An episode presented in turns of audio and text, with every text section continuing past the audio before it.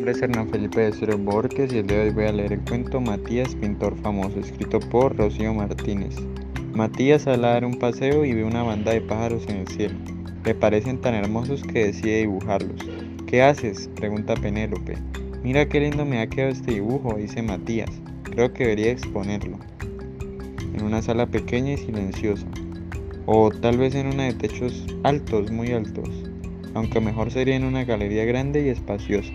O por qué no en la mejor sala de un famoso museo.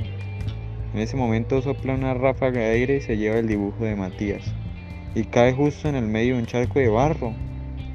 El dibujo está manchado. Matías se pone muy triste.